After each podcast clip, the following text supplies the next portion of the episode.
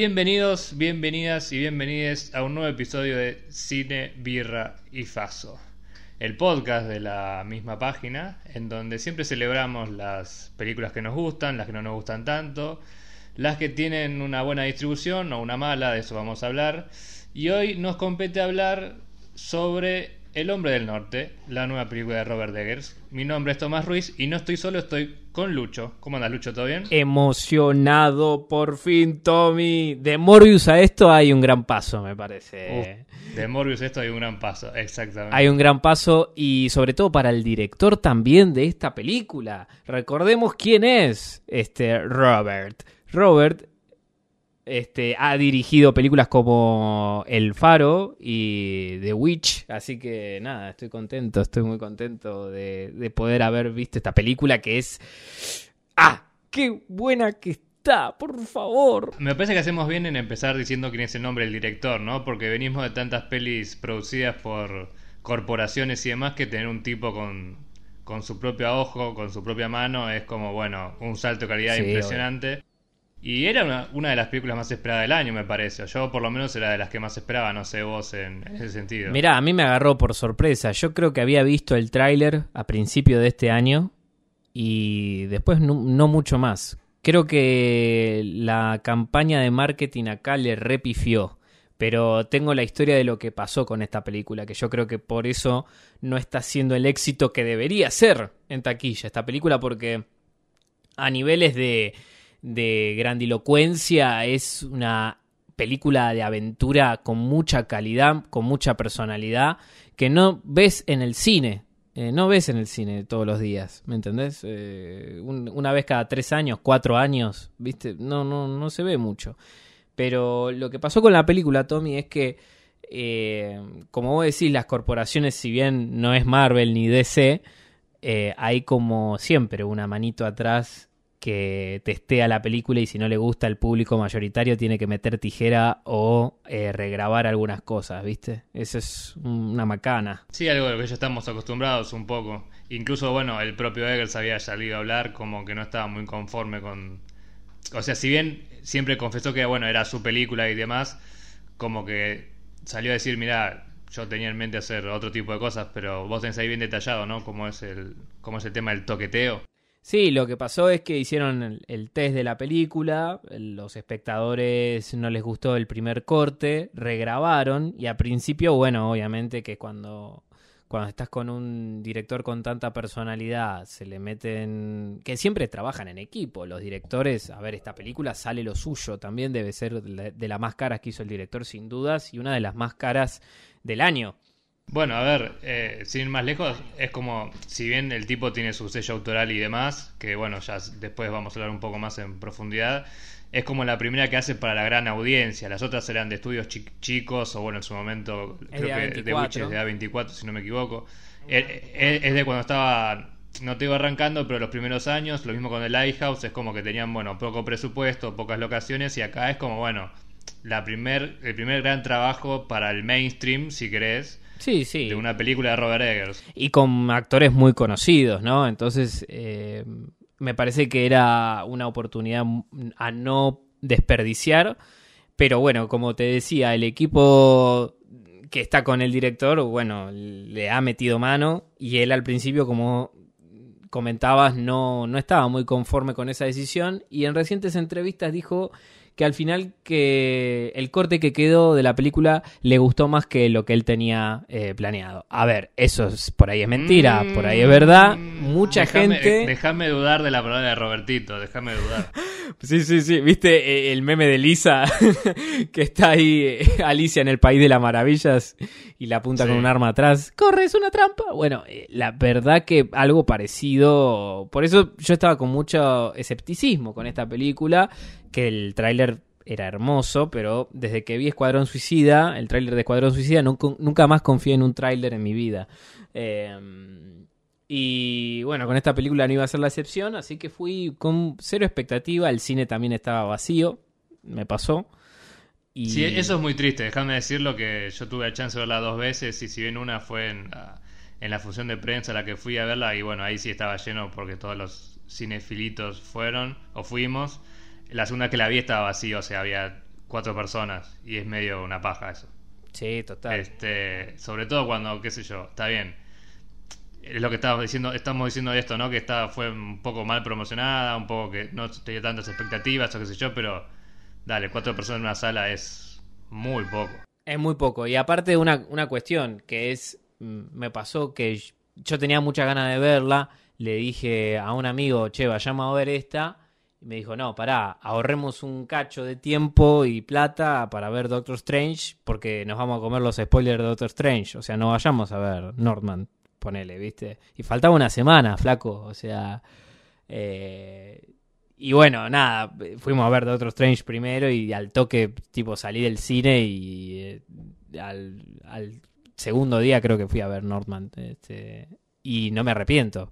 Podría haber lo que pasa es esto, ¿no? Que es una película tan chiquita por un lado y tan grande por el otro, que, que no entendés la campaña de marketing que se hizo. Mm, a mí me parece muy desafortunada y en ese sentido. Pero una vez que entras al cine, pagaste la entrada y te sentás a ver esta obra, muchos le dieron con un palo también al principio, Tommy. ¿Qué onda también, no? Vos contame un poco de eso. Sí, sí, es, es, es muy es muy particular. Este, qué sé yo cuando decimos esto de la promoción y demás, es raro que la gente no se incline por... No somos nadie para decir que está bien o que está mal en cuanto a los gustos de las personas. Pero Robert Eggers es un tipo que ya tiene dos películas que son muy buenas las dos.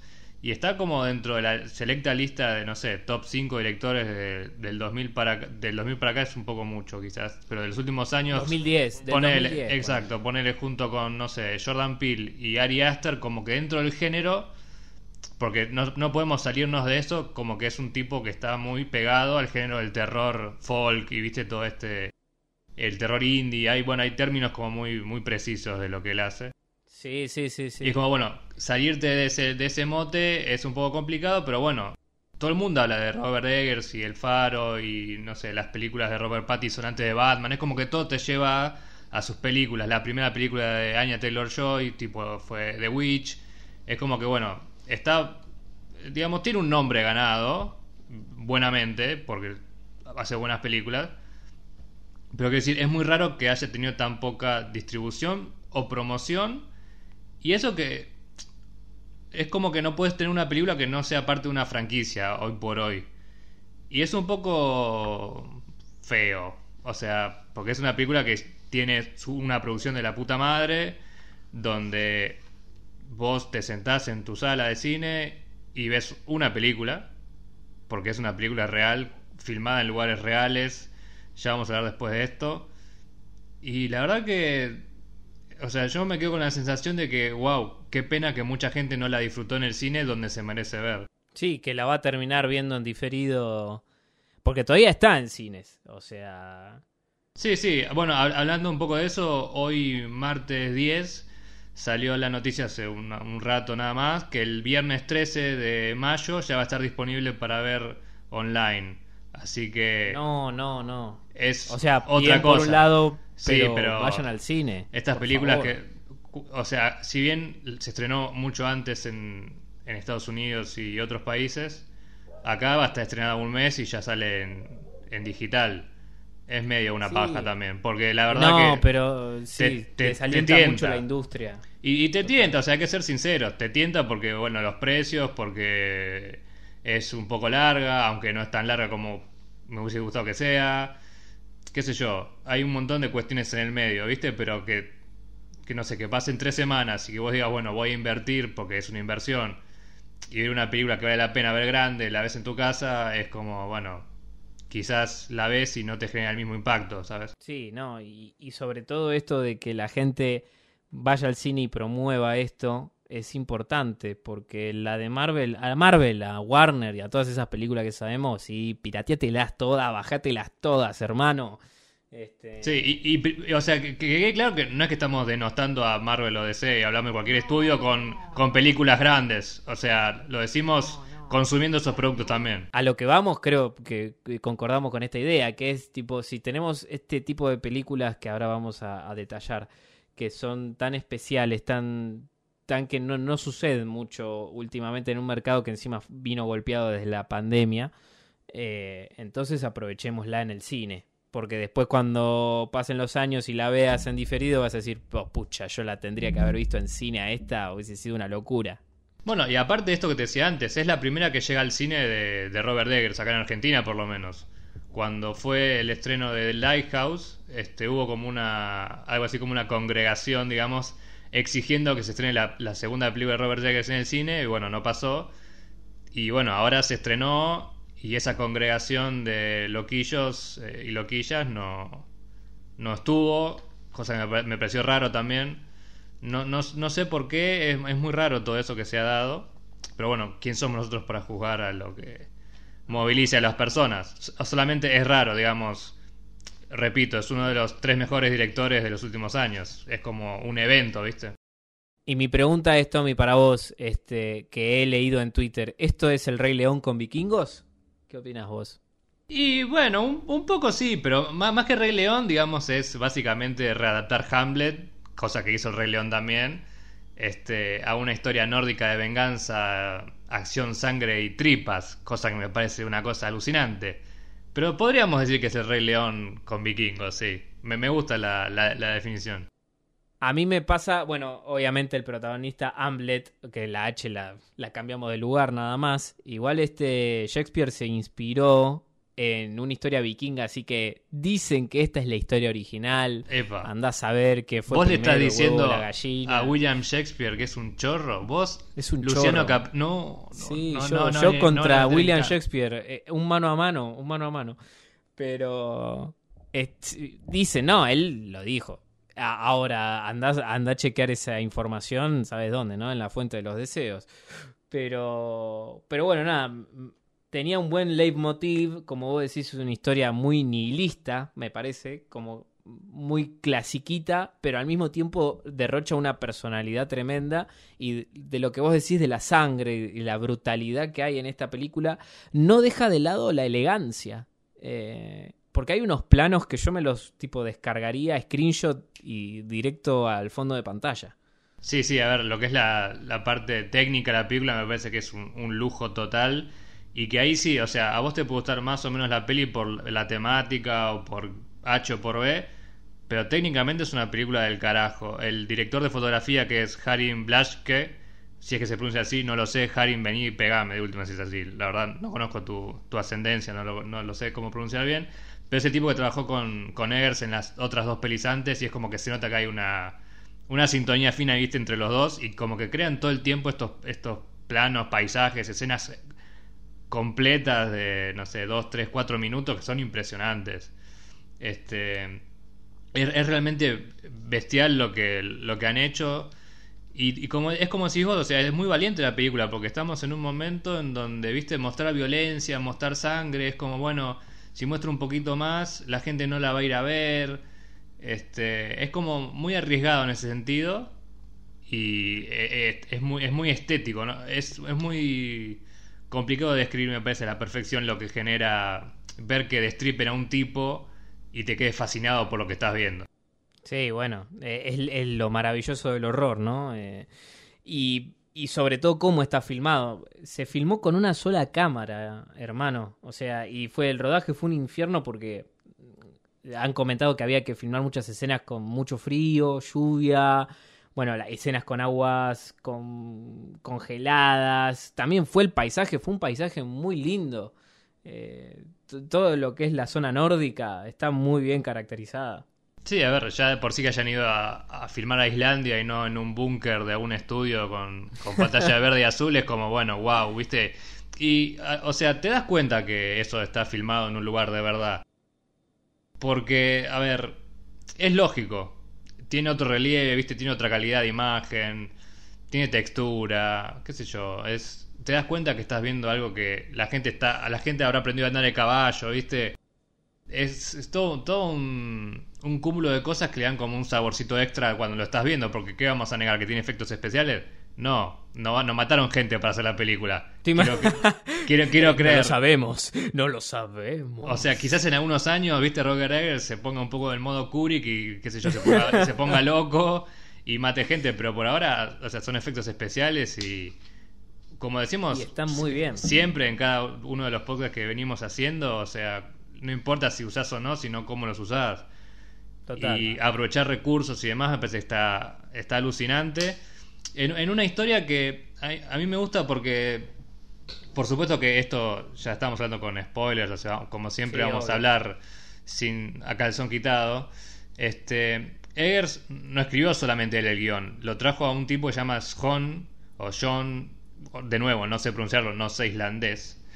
Este, pero bueno, que Ah, es, ¿cómo es- no un, es un le- es un letrista, un, un poeta y un escritor islandés que trabajó con, trabajó con Björk en, en, bueno, en sus canciones y demás. Y que el tipo es. ha- han buscado información y todo para hacer lo más eh, detalladamente correcto posible en la película. Y para mí eso un poco, viste, espanta como al, al público en general, pero una vez que lo vas a entrar en el mundo este que combina Shakespeare con relato vikingo, islandés, este, nórdico, para no ponerlo, encasillarlo en solamente un país, es como muy, es muy fuerte también de ver, porque no, o, no entra de todo, no está explicado, viste, desde cero, no es la típica historia que te ponen conceptos y te los explican, digamos, vamos de una, vamos a los bifes y si captás, captás y si no, bueno, bajate. Me parece que también es como una, una prueba de resistencia para con todos nosotros. Sí, eh, aparte como que no dejan de lado los guiños también a Conan el Bárbaro, por ejemplo. Creo que bebe muchísimo de muchas obras y, el tipo es, el director es un friki del carajo en cuanto a los detalles también, en cuanto a lo histórico y la película tiene un buen ritmo siempre, todo el tiempo. Las escenas más oníricas, por ejemplo, que podrían ser las más disonantes, están representadas de puta madre, con una paleta de colores que, no sé, es emocionante. Eh, o sea, es una película de estudio, pero tiene mucho de autor todavía. No, no es que se disipó, no es que eh, se edulcoró. Creo que está mu- muy bien. Andás a ver cuál era tal vez la versión original que había, que me encantaría. Si hay un corte de eso en un Blu-ray, yo lo compraría sin dudas, me parece, ¿no? Eh, pero creo que con lo que se hizo y la versión que hay en cine es muy, muy recomendable. Y que vos decías, las actuaciones, ninguna es tipo disonante, qué sé yo, el protagonista de esta película protagonizó Tarzán. Eh, Que bueno, muy olvidable, lamentablemente. Pero, pero tenía un físico impresionante en esa época y acá está mucho más, mucho más armado. El, chabón es una bestia, cómo va con la hacha, eh, las acrobacias que hay, este, las escenas de pelea, eh, las- las- los planos secuencia, está muy bien, está muy bien. Sí, a mí me parece que en, to- en todo lo que respecta a las actuaciones de toda parte del elenco, digamos, es, es, un, es un paso adelante en, ca- en la carrera de cada uno. Y te digo, como de- desde Anya Taylor Joy, que bueno, ya tiene sus años, cuatro o cinco años de carrera y no sé, un millón de películas ya a esta altura, no sé cuánta película tiene. Como, de Nico- co- como de Nicole. Kidman, o sea, Nicole Kidman tendrá en pantalla 10 minutos como mucho y la rompe toda, o sea, te da una, te, te da una Inquietante. clase. Inquietante. William Defoe también tiene muy poca cuota en pantalla. Pero... Ahí, ahí me sentí un poquito estafado, es te digo la este- verdad, porque yo lo quería ver más a, a Willem, este, porque está, está en un rol increíble que es un tema que yo quería tocar, ¿no? Esto de cómo combina su lado más, eh, ay, ¿cómo explicarlo? Su lado más folk, freaky, Robert Eggers con esta peli, porque si bien, como decías vos, no perdió su toque, no perdió su, su lado freak, sí como que está re- retocado con elementos más este que al mainstream que al mainstream Clásicos. le puede caer mejor o sea Tal cual. el, el faro o la bruja quizás por alguna parte del público fue con- fueron consideradas como películas en donde no pasa nada o pasa poco y, y es mucho ambiente mucha mucha textura de sonido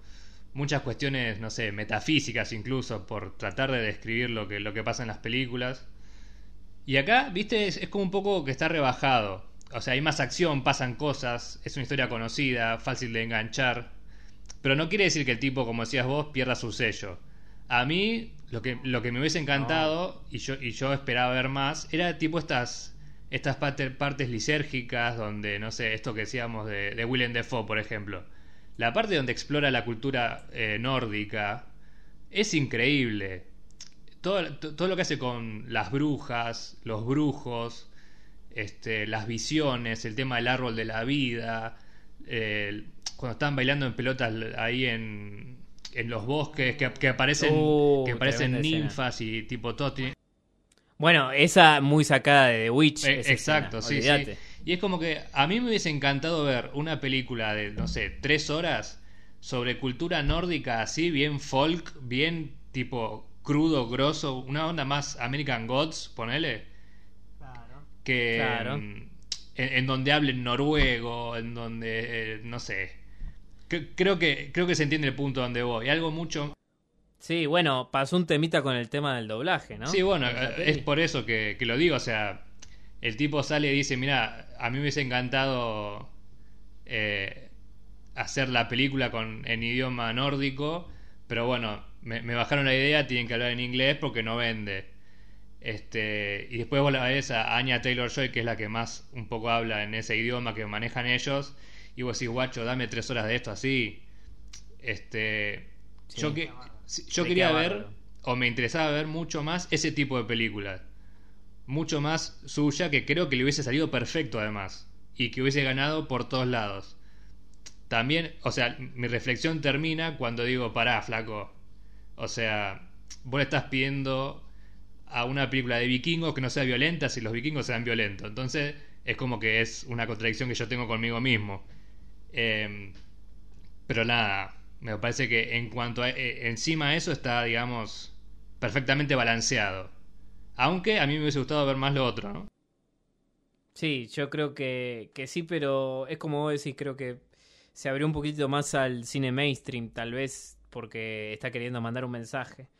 Pero más que mandar un mensaje también dice, che, las películas de autor podemos tener estos toques y hacer un equilibrio. Yo es un buen equilibrio la película para mí en ese en esos dos mundos, ¿no? Y eh, hace como un juego con la ambigüedad el hombre del norte que funcione para mí funciona mejor que el faro como película.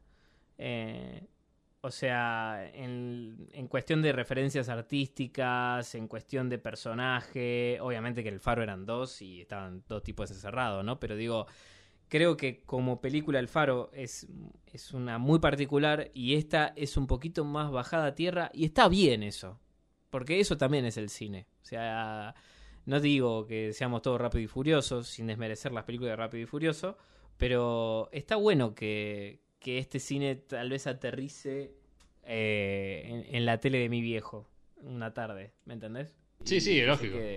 No, aparte, o sea, yo me, me imagino, no sé, como si vos, a tu viejo, que la ve en la, en la, en la tele y digamos, le interesa saber quién es el director.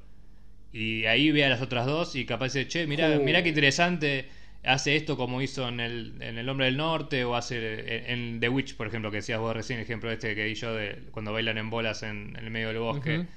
Y, dice, y, y lo re- y reconoce eso como una marca autoral. Y me parece que también es un camino válido. O sea, no hay por qué ver todas las películas del, del mismo director desde cero como para seguir en la carrera y decir, no, che, mira, yo, yo te vi cuando hacías The Witch y esto lo hacías diferente. No, flaco, o sea, las, las cosas cambian, los directores cambian y sus visiones también pueden cambiar. Lo importante, digamos, es descubrir a este tipo de directores que logran acomodarse como para que la mayor cantidad de gente posible vea sus películas. me, me pone mal, por un lado, que seguramente, bueno, dentro de nada ya esté en HD en cualquier plataforma. Y por un lado, bueno, el desastre que puede ser esta, que es ya esta película en taquilla, porque es así. Qué sé yo. Eh, yo creo que Morbius y El Hombre del Norte en cuanto a taquilla están, están muy igualados, me parece. Lastimosamente. Es una pena, es una pena. Creo que hasta donde último que había leído, este tenía como un algo así como un déficit de 30 millones de dólares, una cosa así, y vos no lo puedes creer. O sea, no- es, realmente increíble.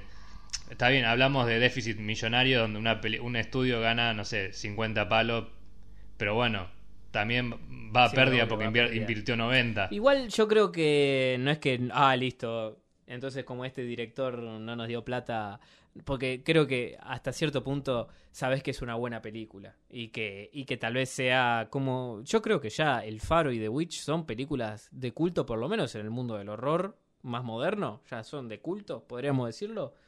Sí, sí, para mí sí, incluso, mira, yo digo la verdad, las, las, las volví a ver antes de ver El Hombre del Norte y, o sea, son, me parece que mejores para, para, mí, para mi concepción. Me gustaron más la, esta segunda vez con un poco, de, un poco de recorrido en el medio que la primera vez que las vi. Son películas que la historia las va a acomodar como dos de las grandes películas que ha habido de terror, no tengo ningún tipo de dudas. Terror, horror. También, en, Aventura Vikinga, cuando en la facultad te recomienden películas de historia, eh, te van a tirar esta y te va a volar la cabeza. Sí, Yo, yo me imagino que sí, porque aparte es lo que venimos diciendo, que técnicamente es una locura y que a vos es como decíamos antes, te puede gustar más o menos la historia, cómo está contada, pero creo que nadie puede decir que es una mala película. Realmente no, no creo que alguien lo pueda decir fundamentándolo desde el, estos puntos de vista. O sea, está bien, no te gusta que maten gente, está bien, no te gustó, bueno. Bueno, sí. Trata de salir un poco de, tu cono, ¿viste? Y abrirte un poco y listo. Después, después ponerle, entiendo que no sea para todos también, porque la verdad que si fue pensada para el, lo más mainstream posible, tiene cosas como, no sé, la banda de sonido de fondo todo el tiempo con gritos o que griten todo el tiempo. Ah, bueno, sí, no hablamos de la música, claro. Pero, pero es acorde a lo que estás viendo. No, seguro, seguro. Eh, eh, está, está todo en sintonía. Pará, por otro lado tenés las películas de siempre ahora que me rompe mucho las tarlipes que en todas las películas o en los propios trailers te metan tipo la canción del momento de Billie Eilish o alguna canción de moda y te o rock, viste, de setentoso y que no tiene nada que ver con lo que están, estamos viendo eh, a nivel argumental. No sé, unas cosas, recomendando también nuestro podcast de Batman que me gustó, es que eh, en un, en un momento suena, suena una canción de Nirvana que está perfectamente para la escena. Y, y, va acorde y es de Nirvana, ok. Y acá no vas a escuchar Nirvana, pero vas a escuchar algo que tiene que ver con la cultura y el mundo que te rodea cuando mirabas El Señor de los Anillos, no escuchabas un pop de fondo eh, o una escena media rockera eh, con la batalla, que podría haber quedado mucho más épica. Pero para eso tenés canales de YouTube que se dedican a hacer esos videos. Pero acá tenés a un director que está vendiéndote una atmósfera. Entonces, a mí, a mí la compro, yo la compro. Sí, no, tal cual, tal cual. Eso me parece que no, no tiene ningún tipo de dudas. Este, me parece que hicimos un gran recorrido, digamos, al, entorno, ¿no? De lo que conlleva la, película. Y yo quería saber un poco de cómo, cómo viviste escenas en particular, qué momentos te gustaron más que otros, cómo, cómo llevaste eso adelante. Que no, no sé cuál elegir, amigo, la verdad. Eh, me gustó mucho, bueno, las escenas todas las escenas brutales, la, la, escena donde. La primera escena que ya. o sea, no es spoiler porque pasa y aún así estamos hablando con spoilers cuando le tiran el flechazo al padre, que esto se ve en los trailers también, eh, es una escena que rompe toda esa... Es como el inicio de la bomba que está a punto de explotar. Eh, a mí me, aunque la había visto, me, me llevó a sorprender. Muy pocas veces me pasa eso, que ya sé la escena, que ya la vi, que ya sé lo que va a pasar, que ya sé la frase de te vengaré padre, te salvaré madre, te mataré Florgin, eh, que ya la sé, que ya la escuché y cuando estoy ahí es como, uh, piel de gallina, ¿me entendés? No sé por qué, pero... No, bueno, es que vos pensás que esa escena, no sé, correrán 5 minutos cuando pasa, 5, 6, 7 minutos, no, no es mucho más que eso.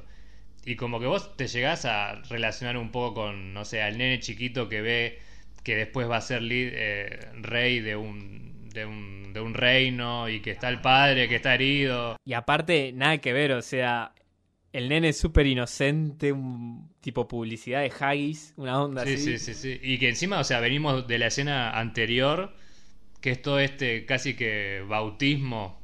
Con William Defoe. Que William Defoe, que es una, bestialidad, todo ese tema de mm. los perros y qué sé yo. Y vos decís, bueno, ahora a ver qué, otro, qué otras cosas hereda, entre comillas, del padre en cuanto al, no sé, liderazgo y demás. Y de repente, ¡pum! Sácate. Te, la, te clavan un fechazo en el cuerpo. Excelente, excelente manera de comenzar la película. Y es así, es un crecento muy, muy zarpado y está totalmente, es una desquiciez hermosa. La, pelea final que tienen ellos dos también, hablando del principio y del final, Eh, es tremendo cómo, cómo se dan con todo, ¿viste? Homo, homoerotismo, pero bien ahí. bueno, eh, eh, Eggers, ¿viste? Cuando estaba pensando en la película, dijo, bueno, ¿cómo, cómo, hago para terminar una película de vikingos? Y se, le ocurrió hacer que dos tipos en bolas peleen en un volcán con espadas. Y fue como, y sí, flaco, ¿qué, más vikingo que eso vas a poder encontrar? Y encima es, es, espectacular porque, no, o sea, vos ves cómo hay dos tipos literalmente desnudos cagándose a espadazos, eh, no joke intended, o sí, no lo sé, pero... pero no, es, pero lo, ves hermoso, ¿viste? Y tiene una, fotografía hermosa, tan poderosa. Esa creo que es una, una gran forma de escribir la película. Es poderosísima, es brutal y abrumadora, pero es poderosísima. Y, y es una escena que que es, es impresionante, que no dura mucho y sin embargo es increíble, porque ahí está todo, está, está todo y es una cosa que... O sea, la estoy imaginando y estoy como dando vuelta en la misma idea porque la, recuerdo y es alucinante. Y alguna en el medio, ya que hicimos el sanguchito, tenés que meter alguna en el medio vos. Uf, el, la pelea que tienen ese hockey, medio rugby, medio fútbol, que se cagan a, a, palazos que están jugando con en el medio de un día de campo, sí, no sé qué. Sí, excelente. Es una locura, es una locura porque tiene a la montaña esa gigante enfrente y o sea, Alex Skargar es un animal y el otro tipo es el doble. Y aparte me, pareció muy divertida también en ese sentido. No es que es solemne, ¿viste? Tiene como... Es un poco el cine de, de, Eggers, un poco esto también. Creo que se vio más en, en The Lighthouse con la relación de William Defoe y, ¿cómo se llama? y de Pattinson. Sí, que suele construir suele construir complicidad con, sus personajes en cierto punto que, que de estar tipo de recitar frases épicas a, poder este compartir dos tres diálogos y, y hacerlos también más eh, más humanos, ¿no? No todos son superhombres acá. Sí, como que no, le tiene miedo a, digamos, a que los personajes se relacionen como personas comunes en un ambiente que no es el nuestro. Exacto. Entonces es como que, bueno, a vos, cuando vos, vos ves que cuando en este bautismo que te decía recién con William Defoe está eh, Amblet chiquito y Ethan Hawke y Ethan Hawke como que eructa y el, chiquito va y se tira un pedo y te hace reír y te dice, bueno, sí, también, es un nene que algo de... Es algo que un nene de 10, 12 años o menos, no sé cuántos años tiene ahí, haría. Y qué sé yo, eso es, maneja, maneja muy bien los tiempos del humor, cómo manejar relaciones entre personajes. Es un, es un tipo que está en todos los detalles, me parece. Y cuando uno lo va diseccionando de esta manera, me parece que tiene más sentido todavía. Sí, la verdad que estoy ansioso por seguir viéndolo. Yo creo que lo vamos a ver, aunque sea un desastre en taquilla, yo creo que lo vamos a ver. Eh, tal vez el chabón tenga que ensuciarse un poco las manos en la industria. Viste que eso siempre pasa, ¿no? O sea, bueno, tu película, ¿cómo fue la última? Ok, ¿querés hacer una nueva de Marvel? ¿Qué sé yo? No, no, no, no, no lo digas en voz alta que te lo van a secuestrar Kevin Feige, No, yo, yo creo que a ver, me imagino, digamos, al, al capo de A24 diciendo, bueno, Robert, te fue mal con estos con esta empresa grande, bueno, puedes volver a casa. Es como cuando te vas de la casa de tus viejos y tipo y, y, y, tenés que volver. que probás, viste, seis meses viviendo solo. bueno, está bien, puedes volver. No vas a tener los millones que tenés antes, ni el elenco que tuviste antes, pero pero es un chabón que con pocos, con, con, pocos recursos este tipo puede hacer cosas. Entonces es hermoso eso.